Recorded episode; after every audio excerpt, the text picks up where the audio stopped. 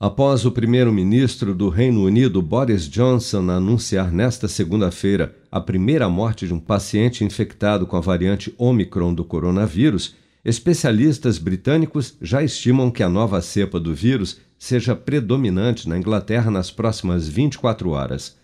Para o presidente da Sociedade Brasileira de Virologia, Flávio Fonseca, no Brasil, onde já foram confirmados ao menos 11 casos da Omicron, a transmissão comunitária da nova variante, também por aqui, é uma questão de tempo. Vamos ouvir. Existem três perguntas principais em relação à Ômicron: é se ela é, realmente se, se, se dissemina mais rápido, é, se ela é resistente à, à vacinação, né, aos anticorpos, às células de defesa geradas pela vacinação, é, e se ela causa infecções mais graves ou mais leves. Então, essas são as três grandes perguntas.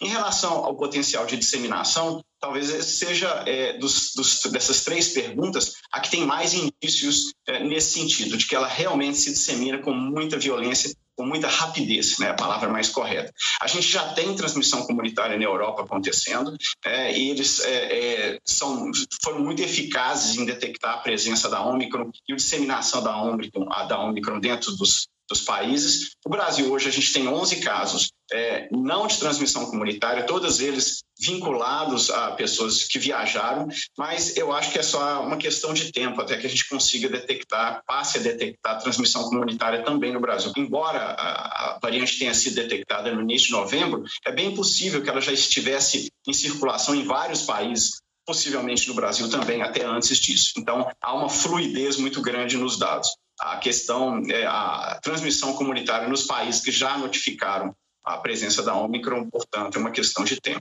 Dados do Programa Nacional de Imunização apontam que até amanhã desta terça-feira, 159.989.557 pessoas, ou 75,6% do total da população do país, já haviam recebido a primeira dose de vacina contra a Covid-19, sendo que destas, 139.793.782, ou 66% dos habitantes do Brasil, também já foram imunizados com a segunda dose ou dose única contra a doença, e 21.017.049, ou cerca de 10% da população, já receberam a terceira dose ou dose de reforço. Segundo dados enviados pelas secretarias estaduais de saúde ao Ministério da Saúde e ao Conselho Nacional de Secretários de Saúde, o Brasil registrou nesta segunda-feira 2.082 novos casos e 48 mortes por Covid-19, elevando para 616.878 o total de óbitos relacionados à doença desde a primeira morte confirmada no final de março do ano passado.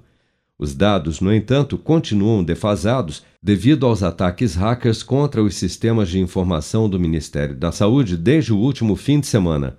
Em razão disso, 11 estados Bahia, Goiás, Mato Grosso do Sul, Rondônia, Roraima, Rio Grande do Sul, Rio Grande do Norte, Rio de Janeiro, Paraíba, São Paulo e Tocantins não divulgaram dados atualizados sobre os casos e óbitos por Covid-19 nesta segunda-feira.